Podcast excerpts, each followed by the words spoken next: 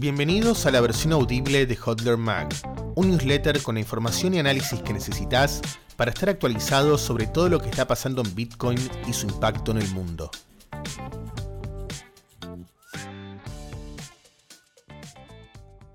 Hodler Mag 2, el verdadero costo de la centralización en un mundo fiat. Una vez que descubrimos el poder de la descentralización para resguardar el futuro de nuestro trabajo y ahorros, como ocurre con Bitcoin, es imposible dejar de ver las consecuencias de la centralización en el mundo fiat. La descentralización en Bitcoin es clave para que sea resistente a la censura y resiliente a cualquier intento de ataque interno o externo. En otras palabras, elimina los llamados puntos únicos de fallo y le brinda una mayor estabilidad al sistema. Además, es fundamental a la hora de mantener el consenso en la red. No es un tema menor. En esta edición de Hodler Mag nos enfocamos en la centralización en blockchains y en el sistema financiero tradicional, el trilema de la escalabilidad de la cadena de bloques y cómo los esquemas centralizados fiat siguen perjudicando a la gente sin poder, mientras los jerarcas de la Fed se benefician de sus propias políticas. Acompáñanos. El trilema de la escalabilidad. El pasado 14 de septiembre, la blockchain Solana, que según publicitan en su sitio, es la red que permanecerá abierta para que las aplicaciones se ejecuten libremente y donde las transacciones nunca se detendrán, tuvo problemas técnicos. Esto hizo que estuviera inutilizable en su totalidad por 17 horas debido a un incremento pronunciado en la cantidad de transacciones. Un consumo excesivo de memoria sobrecargó los nodos que se encargan de validar las transacciones e hizo caer la red.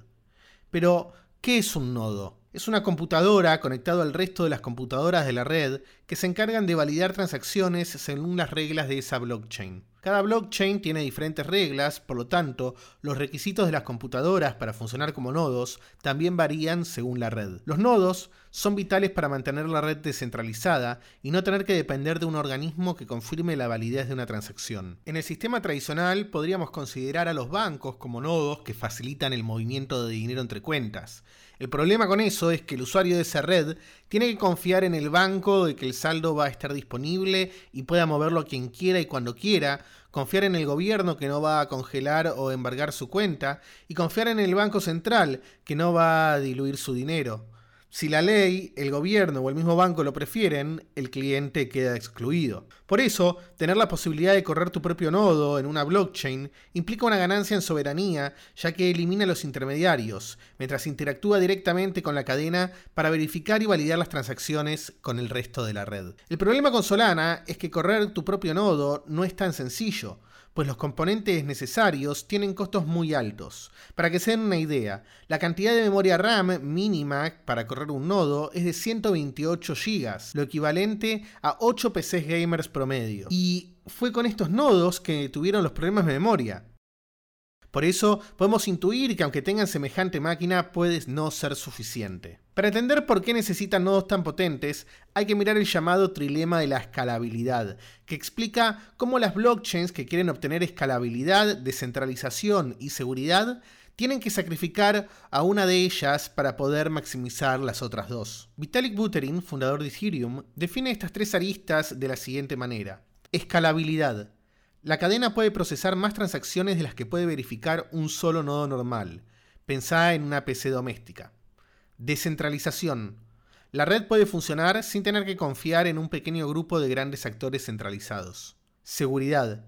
La blockchain puede resistir un gran porcentaje de nodos participantes que intenten atacarla, idealmente el 50%.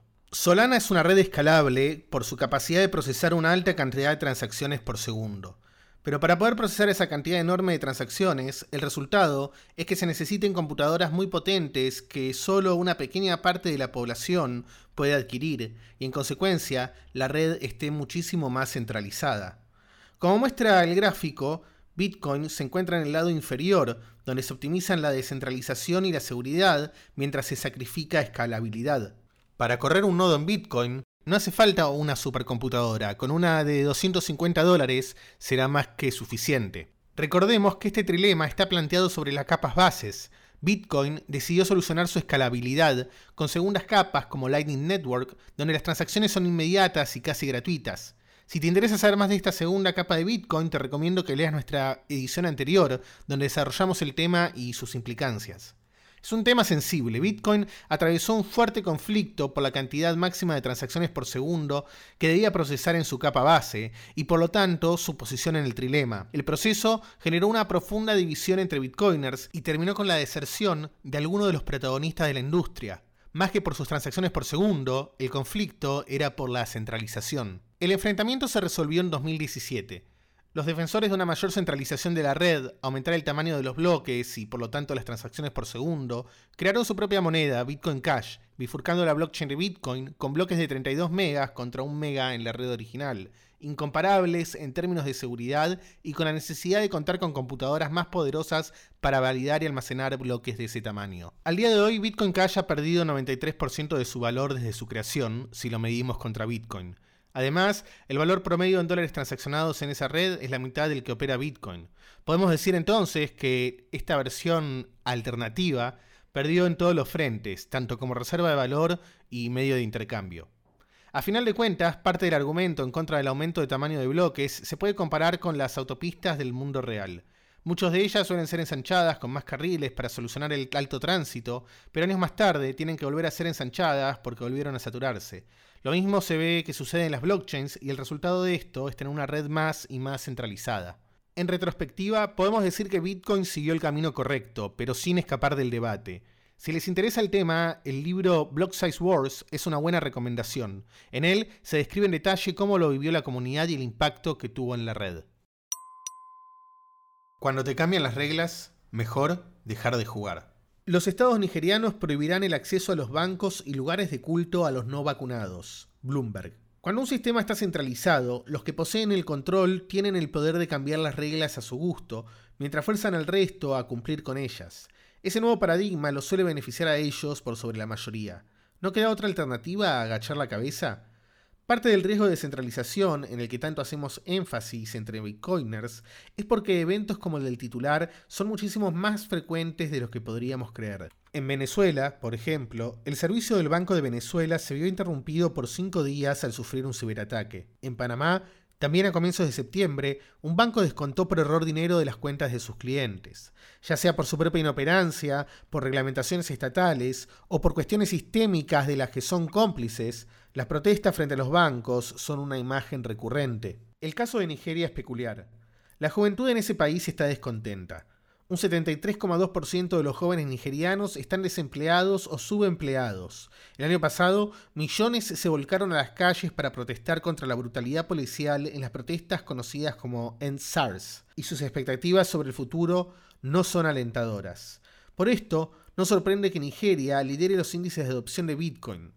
Un 32% de los nigerianos encuestados en la Global Consumer Survey de Statista afirmaron haber utilizado Bitcoin o cripto, liderando la lista de países, mientras que el 2021 Global Crypto Adoption Index de Chainalysis coloca a Nigeria en el sexto lugar en el ranking de adopción. Cuando los países tienen problemas de controles de capital, la gente busca una solución alternativa, al tener el poder centralizado en una sola institución, los clientes de ese servicio o red se ven obligados a seguir los mandatos que éste imponga. Hago énfasis en esto porque veo centralización en muchos proyectos cripto que suponen ser disruptivos, pero que terminan asemejándose al sistema que en teoría vienen a desterrar. La verdadera revolución de Bitcoin es que no es necesario un ente centralizado en el cual confiar, los intentos anteriores de crear un dinero que no pudiera controlar el Estado siempre han fracasado por su centralización. Ver casos como el de e-Gold o Liberty Reserve. Por eso, los bitcoiners insistimos, no confíes, verifica.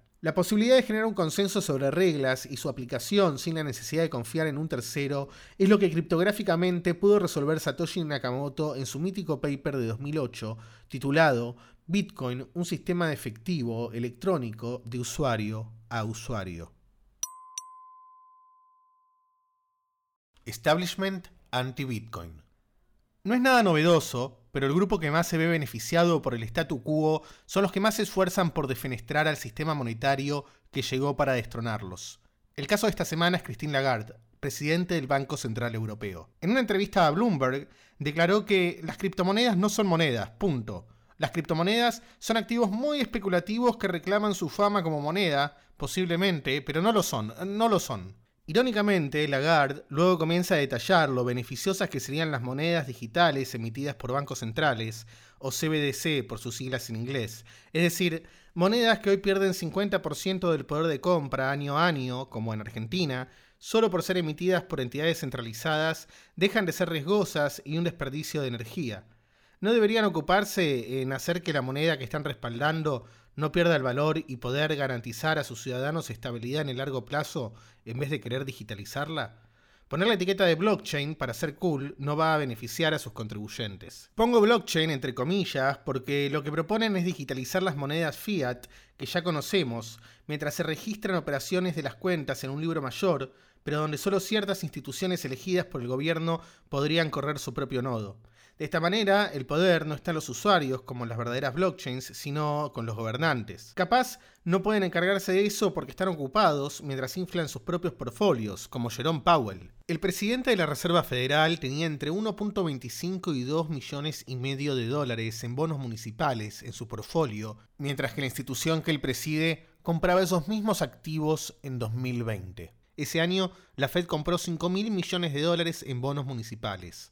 Y no solo Powell, también otros presidentes regionales de la Fed, como Eric Rosengren de Boston y Thomas Barkin de Richmond, tenían activos que la institución compraba, haciendo que en consecuencia estos funcionarios ganaran un buen dineral. El código de conducta de la Fed dice que los funcionarios deben tener cuidado de evitar cualquier trato u otra conducta que pueda transmitir incluso una apariencia de conflicto entre sus intereses personales, los intereses del sistema y el interés público.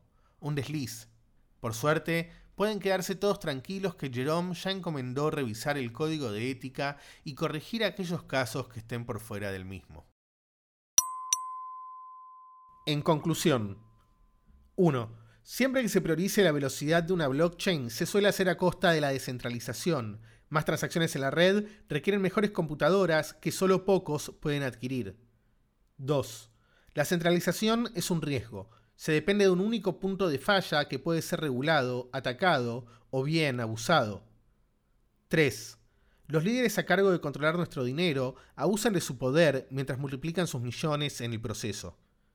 Bitcoin nos da la posibilidad de optar por no participar en este sistema y tener la capacidad de enviar dinero a cualquier parte del mundo sin intermediarios ni entes que de manera centralizada puedan diluir el poder de compra de nuestros ahorros. Además, podemos hacerlo las 24 horas del día, los 7 días a las semanas, gracias a su descentralización. Esa cualidad es la que empodera al individuo que lo adopta, ya sea para ser hodler o para usarlo como medio de cambio. Keep stacking. Gracias por haber escuchado la versión audible de Hodler Mag. Esta edición fue redactada por Hodler Tom. Mi nombre es Adam Dub y esperamos haber estado a la altura de tus expectativas. Te invitamos a seguirnos en hodlermag.com, porque jodear informado es más fácil.